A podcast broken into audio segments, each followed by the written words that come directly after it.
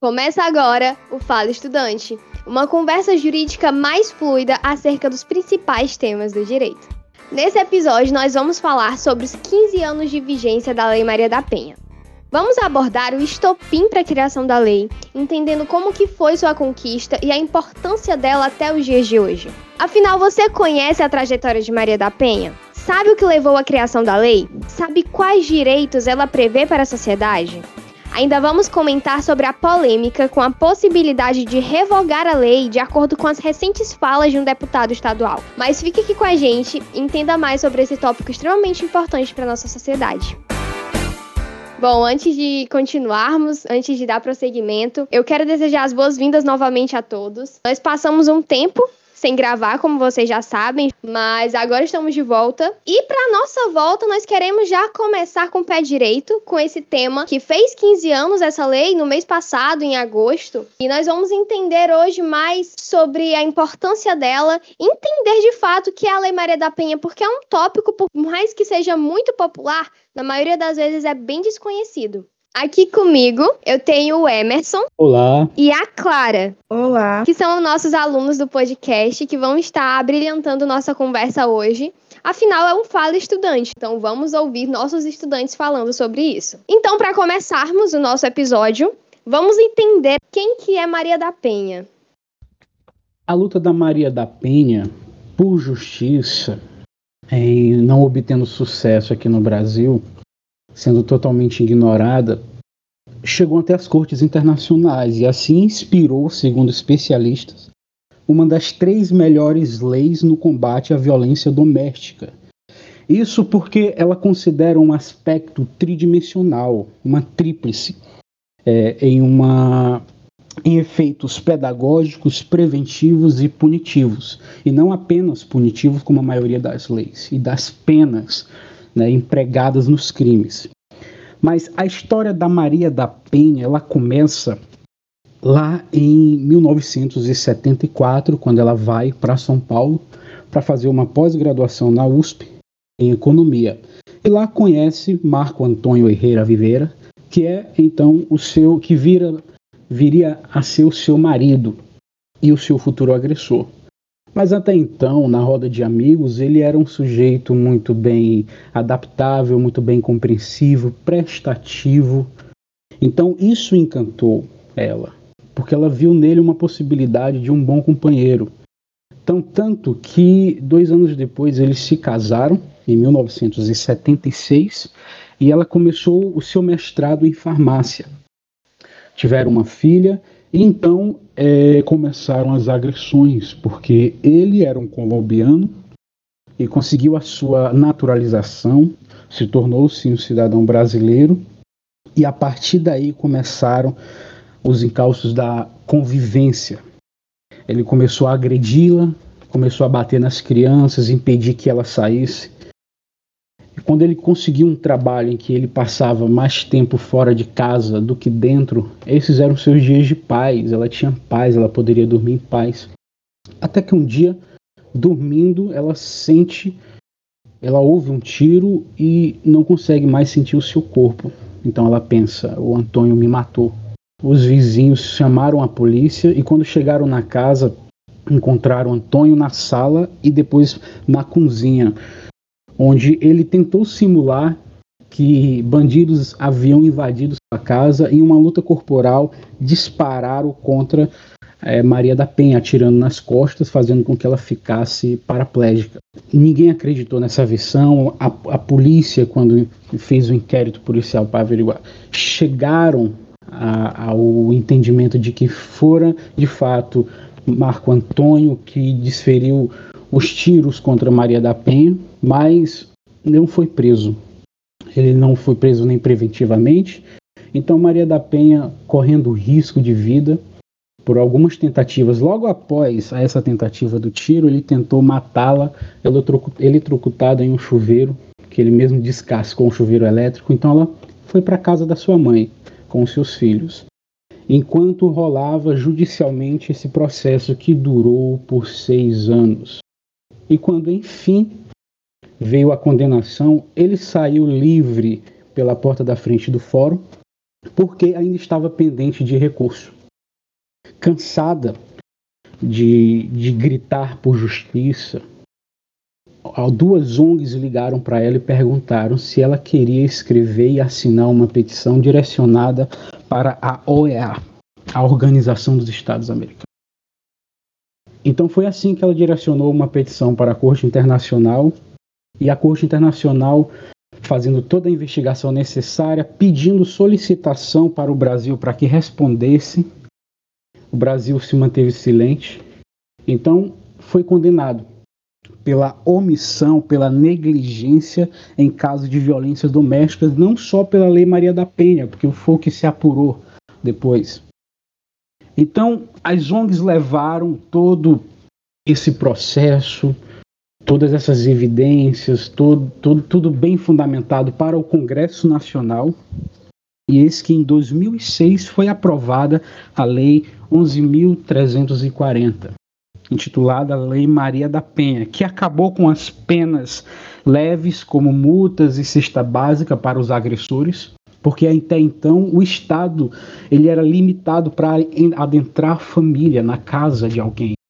Porque a lei maior, a autoridade maior dentro de uma casa é o pai, é o homem, é o patriarcado. Então, quando se chegava a uma autoridade esse tipo de crime, o Estado teria que ser silente, teria que ser cauteloso. Então aqui acabaram com essas penas leves, como a multas e cesta básica, e começaram penas gravíssimas, como a possibilidade de ser preso em flagrante, a não aplicação na Lei 9.099, que é a Lei dos Juizados Especiais. E para a gente entender de fato essa lei, o que, é que a gente precisa compreender é que a Lei Maria da Penha ela cria mecanismos para prevenir e coibir a violência doméstica e familiar contra a mulher, como o seu próprio caput do primeiro artigo fala. Muitas vezes, é, as pessoas se, se, questionam o que é que essa lei regulamenta. Ah, é a violência contra a mulher. Mas o que é que ela diz especificamente? E essa lei, como o Emerson já comentou pra gente aqui, ela é considerada pela ONU como uma das mais avançadas do mundo para a proteção da mulher. Ou seja, ela previne a violência doméstica no, na unidade doméstica, no âmbito da família, em relação é, íntima de afeto. E assim, esses crimes de violência contra a mulher, antigamente, eles eram julgados em juizados especiais criminais que eram responsáveis pelo julgamento de crimes de menor potencial ofensivo, conforme a Lei 9099. Ou seja, o que, que a gente tem aqui? Que a violência contra as mulheres, ela era considerada de menor gravidade, ou seja, a pena era uma pena máxima de reclusão, não era superior a dois anos. Na maioria dos casos, como o Emerson já falou também, eram penas alternativas à detenção, pagamento de cestas básicas ou trabalhos comunitários. Só que com o estabelecimento da Lei é, 11.304, que é a Lei Maria da Penha, a violência contra as mulheres ela passou a ser definida como, como qualquer ação ou omissão baseada no, no gênero né, feminino que cause morte, lesão, sofrimento físico, sexual, psicológico e dano moral. E aqui é onde a gente encontra todos os tipos de violência que essa lei aborda. Porque, para quem não sabe, muitas pessoas não têm esse conhecimento, é que a Lei Maria da Penha ela aborda mais do que apenas a violência física mais do que apenas aquela violência que a gente vê que a mulher foi, foi agredida, mas também a violência psicológica, a, o dano moral, o patrimonial contra essas mulheres. E assim são instauradas medidas é, mais rigorosas contra esses agressores. E, aí, e a partir de então, esse crime já não é mais de, de menor potencial ofensivo, é um crime gravíssimo. Ou seja, a partir de então, esses crimes eles passaram a ser julgados nos juizados especializados de violência doméstica contra a mulher, que foram criados justamente a partir dessa legislação. E aí a gente ainda entra com pequenos exemplos do que casos de difamação e injúria na internet ou chantagens por mensagens, é, eles também podem ser contextualizados por essa lei. E é aí que a gente faz uma ligação com o crime de stalking, que inclusive nós já temos um podcast sobre isso, se quiserem, podem é, voltar aí nos, nos episódios anteriores e vocês podem ouvir, que trata justamente sobre isso. O crime de perseguição, nós encontramos muito, por exemplo, um ex-marido começa a perseguir é, insistentemente, constantemente a ex-mulher. E isso acaba por se configurar com a Lei Maria da Penha. E aí é onde vai entrar o concurso de crimes da Lei Maria da Penha com o crime de stalking, enfim. Durante esses 15 anos da Lei Maria da Penha, ocorreu várias alterações na lei, várias acrescentaram várias alíneas, e uma delas foi a linha F do inciso 2 do artigo 61 do Código Penal, é, no novo diploma legal, é, possibilitou que os agressores de mulheres no âmbito familiar sejam presos em flagrante e tenham uma prisão preventiva decretada. A lei também aumentou o mínimo, é, o tempo máximo de atenção no caso de lesão corporal leve em contexto familiar e doméstico, é de 1 a 3 anos, estabelecendo medidas como a saída do agressor do domicílio e a proibição de que se possa se aproximar da mulher e dos filhos. É, outro passo muito importante nessa evolução jurisprudencial, o STF editou em 2015 a súmula 536, na qual estabeleceu que a suspensão condicional do processo e a transação penal ela não se aplicam só na hipótese de delito do sujeito, mas, em um passo importante nessa evolução jurisprudencial, o STF editou em 2015 a súmula 536, na qual estabeleceu que a suspensão condicional do processo e a transação penal ela não se aplicam na hipótese de delitos sujeitos ao rito da Maria da Penha, sendo proibido a concessão de benefícios da Lei 9.099 de 1995, que é a Lei dos Juizados Especiais. No mesmo ano, o tribunal também editou a súmula 542, é, fixando que a ação penal relativa ao crime de lesão corporal resultante de violência doméstica contra a mulher, ela é pública incondicionada, ou seja, a propositura de ação fica a cargo do Ministério Público e não depende de representação da vítima. Outro passo muito significativo foi dado pelo tribunal também em 2017, foi a aprovação da súmula 588, que definiu a prática de crime ou contravenção contra a mulher no ambiente doméstico com violência ou falta grave que impossibilitasse a substituição de pena privativa de liberdade por restritiva de direitos. E em 2019, a sexta turma decidiu que o afastamento da mulher por ser, é, no serviço por seis meses, é, quando isso fosse necessário para preservar a integridade física e psicológica da mulher em situação doméstica, deve ser remunerado. É, essas foram algumas das mudanças, algumas das alterações durante todos esses 15 anos da lei. E assim, com isso, como a Clara bem falou, a gente observa como essa lei evoluiu e como ela tem se adequado cada vez mais na nossa sociedade. E assim, para ficar mais explícito, para ficar mais didático para todo mundo entender, a gente vai trazer alguns casos é, bem atuais, inclusive alguns que aconteceram esse ano ainda, para que vocês, nossos ouvintes, possam entender como que essa lei ela regulamenta e como ela faz realmente para regulamentar todos os crimes, é, no caso concreto, como a gente gosta de falar de julho deste ano, teve um caso que é, virou grande polêmica, é, teve uma comoção muito grande no Brasil inteiro, repercussão muito grande, que foi o caso do DJ Ives. É, o caso veio à tona depois que a arquiteta e ex-mulher, Pamela do DJ, divulgou, divulgou o vídeo em que levava socos, chutes e puxões de cabelo do então marido durante uma briga. Em uma dessas cenas de violência, é, ele agrediu a sua ex-esposa na frente da filha do casal, que tinha nove meses na época, e também de um funcionário de Ives, que não fez nada para impedi-lo. É, a PAMA registrou a ocorrência no dia 3 de julho.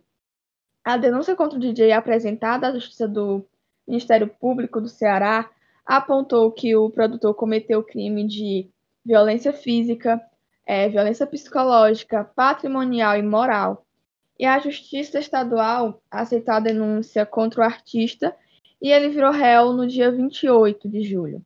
É, os tipos de violência sofrido pela Pamela é, constam na Lei Maria da Penha. E hoje o artista está respondendo por três crimes: crimes de lesão corporal, ameaça e injúria. E segundo a Pamela, essas agressões já haviam acontecendo há muito tempo, mas ela resolveu, tinha medo de se pronunciar, de buscar os direitos dela, porque ela disse que estava vivendo uma fase que achou que ia passar, porque ela estava indo morar com os maridos, estava grávida, então ela achou que por ela estar grávida por estar assim, numa situação assim familiar, morando junto, ela pensou que isso ia passar, mas não passou e só piorou.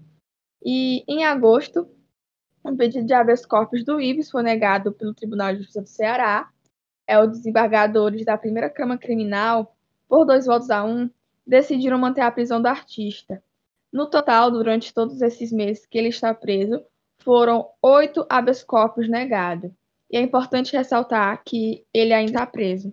Como destaque positivo, né, podemos mencionar aqui uma Vilela do estado do Paraná, que ela concedeu uma medida protetiva para uma transexual de 26 anos é, em relação ao seu ex-companheiro, um homem de 34 anos.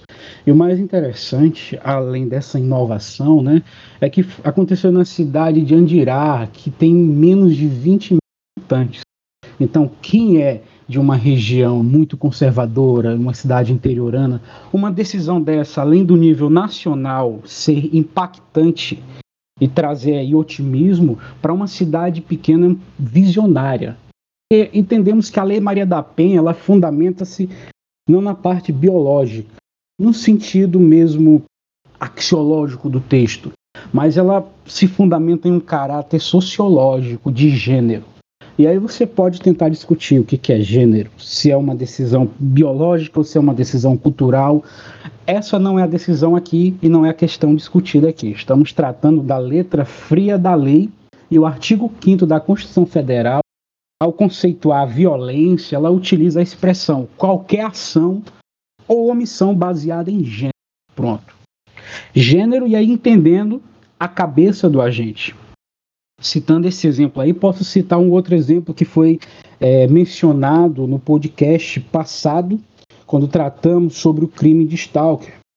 Que o rapaz, porque viu sua vizinha pela primeira vez, ele entendeu que com um gesto de sorriso ela tentou flertar com ele.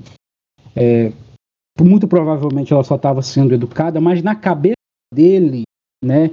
Ela estava flertando com ele, então ele começou a, a, mandar mensagem, conseguiu o número dela, começou a persegui-la. E quando percebeu a rejeição por parte dela, é, ele começou a ameaçá-la, começou a restringir a, sua locomoção, porque ela não poderia mais sair em paz, não poderia mais viver em paz. Então a família, tomando conhecimento disso, procurou a delegacia o que na época, e eu falo, isso foi em 2012, foi expedido simplesmente um, uma medida protetiva pedindo uma restrição dele, mas nada tão grave. Porque não poderia ser aplicado a Lei Maria da Penha, porque uma das características para configuração é uma relação prévia, é uma relação prévia ou constante entre os envolvidos, o coator e o coagido. Então, do, perdurou por mais cinco anos essa perseguição, até que uma advogada entrou no caso e fez uma analogia brilhante, dizendo que, embora no caso fático concreto não existisse uma relação prévia, na cabeça do agente, do coator, existia sim. Então, fundamentando nisso, ele agiu imbuído de menosprezo pelo sexo feminino, menosprezo pelo gênero. Então, assim, configuraria o que está descrito no caput da Lei Maria da Penha. E brilhantemente foi aceita essa tese pelo tribunal e o rapaz foi condenado. E detalhe, na época do ocorrido a menina tinha 14 anos. Quando ele foi condenado, ela tinha 18 anos, 18 para 19 anos. Então entendemos aí é, a profundidade e a seriedade que deva ser tratado esse tema. Um absurdo, né? Mas é, é algo corriqueiro, querendo ou não. Quando a gente menos espera, a gente se depara com um caso desse e não levamos muito em consideração por pensar que isso nunca vai acontecer próximo da gente. Mas o, os casos de violência doméstica, eles aumentam diariamente. Mas, para encerrarmos o nosso episódio de hoje, nós queremos fazer algumas indicações para vocês. E vamos começar com a indicação dos documentários do concurso do Senado Federal de quando a lei fez sete anos de vigência. Vocês podem acessar no canal do YouTube do Senado. E esses documentários eu tenho certeza que vão abrir muito o, o, campo de conhecimento de vocês, o campo de visão de vocês acerca da Lei Maria da Penha.